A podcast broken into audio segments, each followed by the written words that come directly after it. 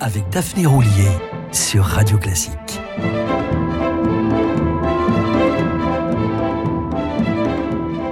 Bonjour, ou plutôt Guten Morgen, puisque nous allons évoquer ce matin une compositrice allemande du 19e siècle, Emilie Meyer, que l'on surnommait, et c'était considéré comme un compliment, la Beethoven au féminin.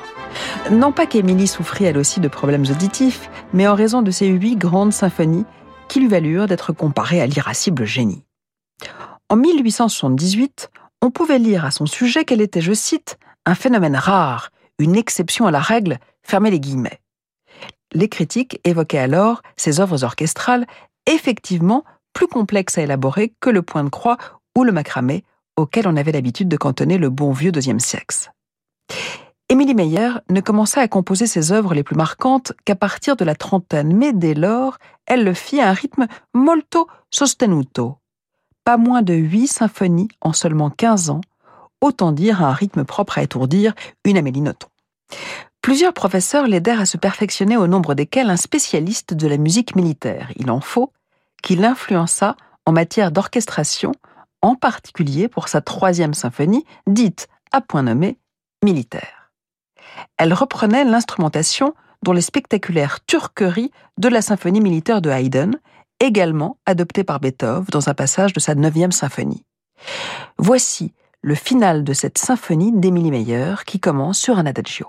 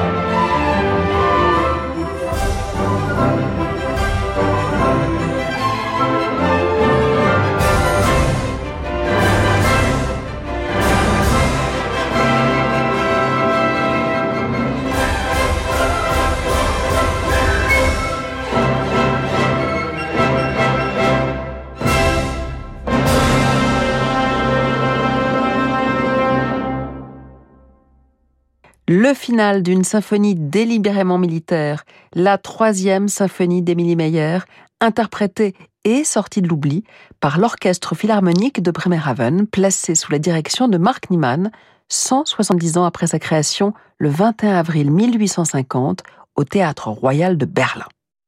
Marquée par les événements de 1848 dans les États allemands, cette symphonie militaire fut aussi un moyen pour Émilie Meyer de s'émanciper tout en prouvant qu'il n'y avait ni chasse gardée, ni domaine musical réservé où les femmes n'excellassent pas. Néanmoins, cette œuvre contraste singulièrement avec ses premières pages, souvent d'aimables et inoffensives pièces de salon, comme par exemple cette valse intitulée Vague sonore.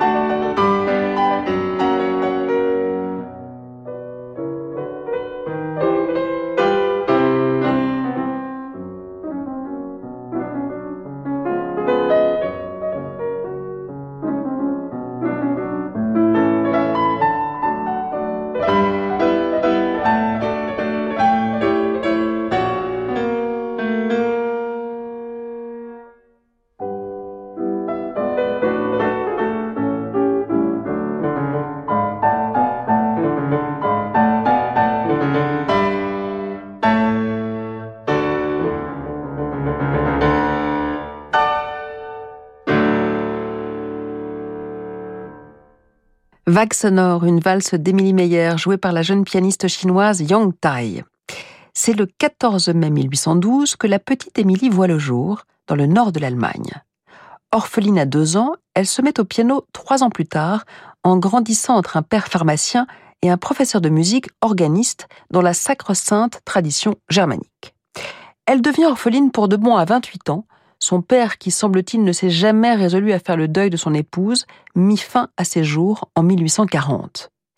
Émilie décide alors d'aérer son chagrin et migre un peu plus à l'est pour parfaire sa formation musicale auprès de celui qu'on surnomme le roi de la ballade, Karl Leveux.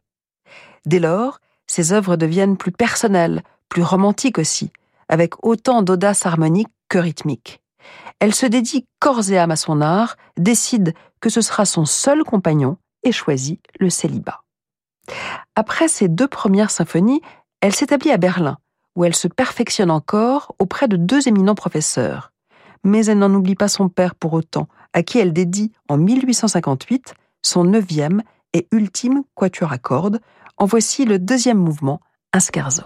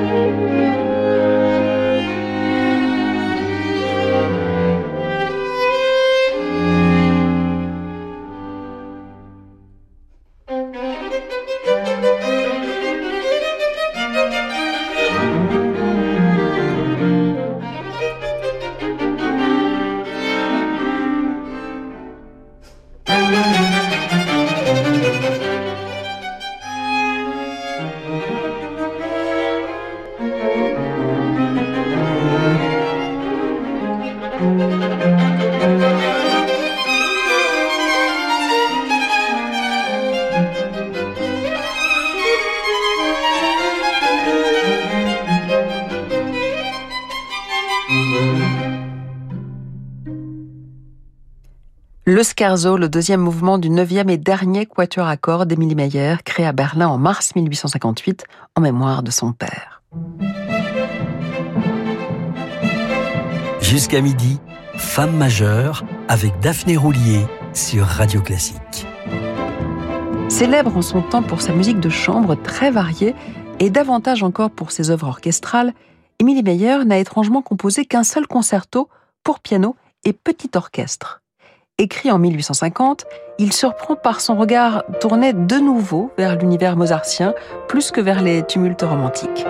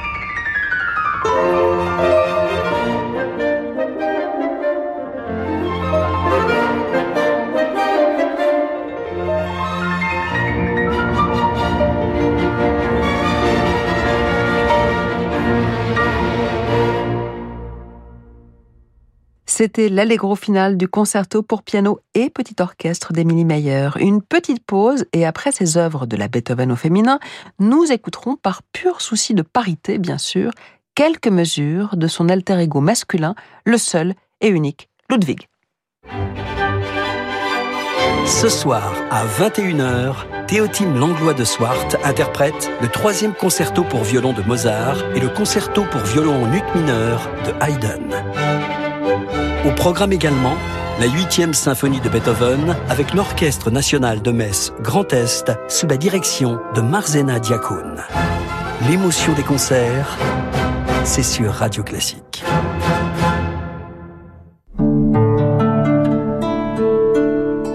Roche Beaubois dédie ce message à tous ceux que le design fait rêver. En ce moment, ce sont les jours exceptionnels à Roche-Beaubois.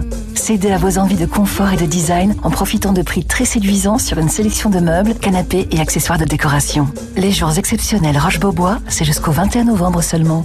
Liste des magasins ouverts ce dimanche sur rochebeaubois.com. Chez Xina, quand on conçoit nos cuisines, on s'engage pour votre pouvoir d'achat. Avec des cuisines accessibles à tous et un projet qui respecte parfaitement le budget de chacun. Et ça, ça va faire plaisir à tout le monde. Xina, oui à vos rêves. Xina, réélu meilleure chaîne de magasins de l'année. Voulez-vous une offre bio qui vaut vraiment le goût? Eh oui, en ce moment, avec moins 20% sur tout le rayon vrac chez La Vie Claire, vous découvrirez des goûts que nous n'emballons pas, mais qui vous emballeront à coup sûr. Et dès 15 euros d'achat sur le rayon, on vous offre un bocal vrac. Alors, ça vaut le goût ou pas? La Vie Claire, la bio clairement engagée. Voir conditions sur laviclaire.com. Se sentir enfin chez soi, ça paraît évident. Mais pour Léa et sa famille, c'est la fin de plusieurs années de galère passées de foyer en foyer. En inscrivant le Secours catholique comme bénéficiaire de votre assurance vie, vous pouvez permettre à d'autres familles de vivre enfin dans un logement stable et rassurant, à d'autres enfants de suivre une scolarité normale et d'avoir un jour la chance de construire leur avenir. Sur la terre comme au ciel, continuez vous aussi le combat pour la fraternité. Découvrez comment transmettre votre assurance vie au Secours catholique sur assurancevie.secours-catholique.org. Pour la première fois, Anne-Sophie Mutter et Pablo Ferrandez sont réunis pour un duo au sommet autour de Brahms et Clara Schumann.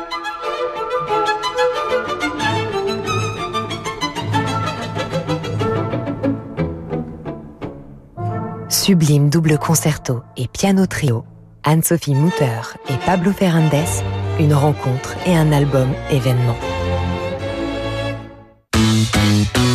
Arthur, professionnel de santé et adhérent à JP, a souscrit un contrat d'assurance prévoyance Capta JP. Il témoigne. Nous, les praticiens, nous sommes bien placés pour savoir qu'une bonne assurance prévoyance, c'est clé. Moi, j'ai choisi Cap d'AJP. Comme Arthur, pour votre assurance prévoyance, choisissez le contrat Cap d'AJP. Contactez un agent AXA ou retrouvez-nous sur agip.com. Épargne, retraite, assurance emprunteur, prévoyance, santé. AJP, association d'assurés engagés. Salut maman, t'as pensé à te protéger contre la grippe cette année? Oui, oui, j'en ai parlé à mon pharmacien. Ah, bonne nouvelle. Hors de question que je loupe encore des moments en famille. D'ailleurs, tu devrais peut-être te protéger toi aussi. Ah ouais, t'as raison. Je vais en parler avec mon médecin. Pour passer un hiver plus serein et prendre soin de vous et de vos proches, protégez-vous contre la grippe saisonnière. Viatrice, permettre à chacun de vivre en meilleure santé à chaque étape de sa vie. Écoutez Radio Classique. Quand Solène a pris l'option cyberprotection pour sécuriser ses données pro sur son ordinateur, elle a tout de suite été super soulagée. Et son associé aussi Bah oui, une protection contre les pirates. C'est le top. Surtout si on ne veut pas voir ses projets tomber à l'eau. vous ne comptez pas vos heures, mais vous pouvez compter sur nous grâce à l'option cyberprotection. Orange. Offre soumise à conditions, disponible en France métropolitaine, réservée aux clients Orange Internet Pro haut débit. Conditions et détails sur orangepro.fr ou au 3901, service gratuit, appel au prix d'une communication normale selon offre détenue. Jusqu'à midi, Femme majeure avec Daphné Roulier sur Radio Classique.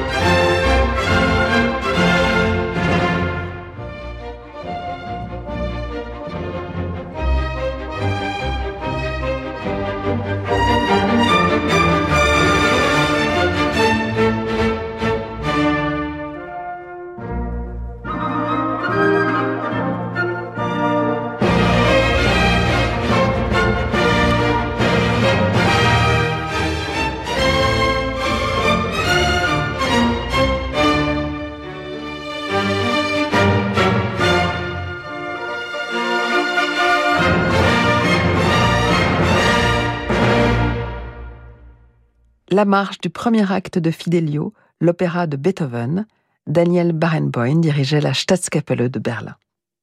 Tout comme Beethoven, Emilie Meyer a composé un opéra unique, Die Fischerin, la pêcheuse en VF, une pêcheuse n'étant pas, je le rappelle, une pêcheresse, même si bien sûr l'une n'empêche pas l'autre. Datant de 1842, il reste à redécouvrir l'une des premières œuvres d'Émilie Meyer après qu'elle eut suivi le précieux enseignement de Karl Leveux. Ce dernier ne l'avait pas ménagé, mais encouragé à sa façon. Vous ne savez réellement rien, mais je serai le jardinier qui aide votre talent en bourgeon à s'épanouir en la plus belle des fleurs. Ce prince de la métaphore botanique composait également moult leaders et ballades dont il était, rappelons-le, le roi. Vérifions cela en restant dans la fibre monarchique avec la reine des chats sur un poème de Chamisso.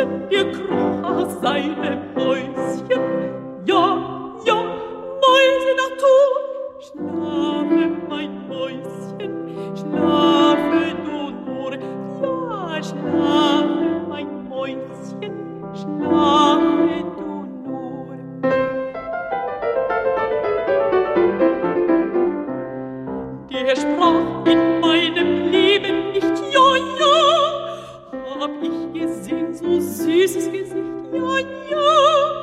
Die muss mich Mäuschen meinen, sie tut so fromm erscheinen.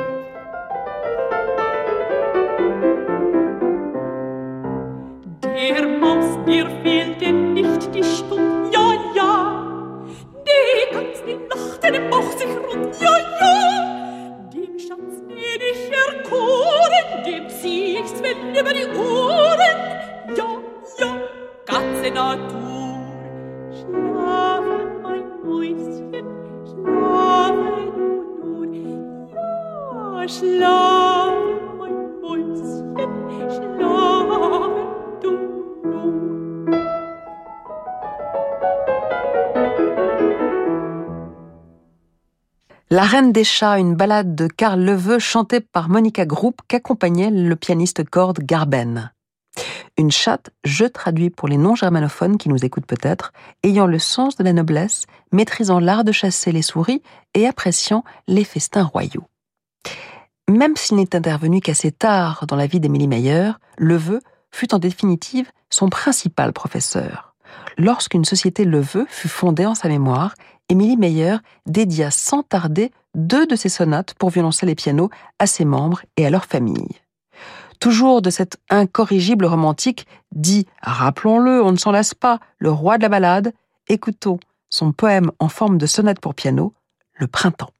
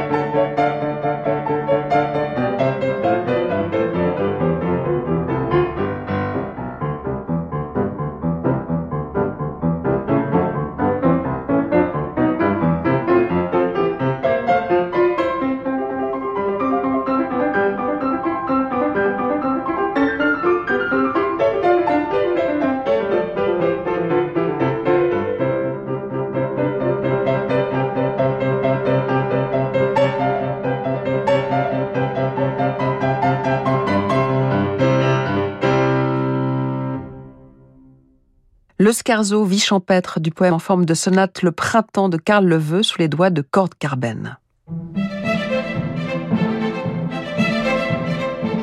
Femme majeure avec Daphné Roulier sur Radio Classique. Directrice associée de l'Académie de l'Opéra de Berlin, Émilie Mayer n'a certes composé qu'un seul opéra, mais une quinzaine d'ouvertures de concerts, en particulier celle de Faust, qui lui valut l'un de ses plus grands triomphes en 1880, l'un de ses derniers aussi, trois ans avant sa mort. En matière d'ouverture de concert, ces mouvements isolés, baptisés plus tard poèmes symphoniques, Félix Mendelssohn en est le maître incontesté. L'occasion de réécouter l'une d'entre elles, l'ouverture du conte de la belle Mélusine.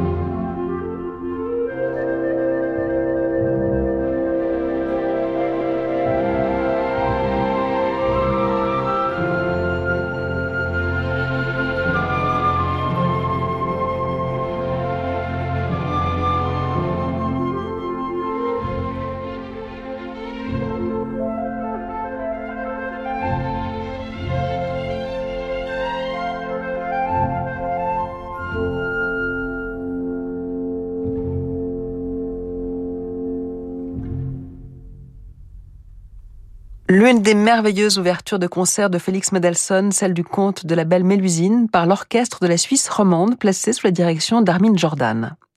Voilà, nos femmes majeures lèvent le camp. On se retrouve demain, toujours à 11h sur Radio Classique, pour honorer une grande compositrice française, Mel Benis. Mais tout de suite, place à Fabrice Lucchini et à son rendez-vous des livres et des notes, avant de mettre le cap sur les horizons de l'incomparable Francis Drezel. Prenez soin de vous et à demain.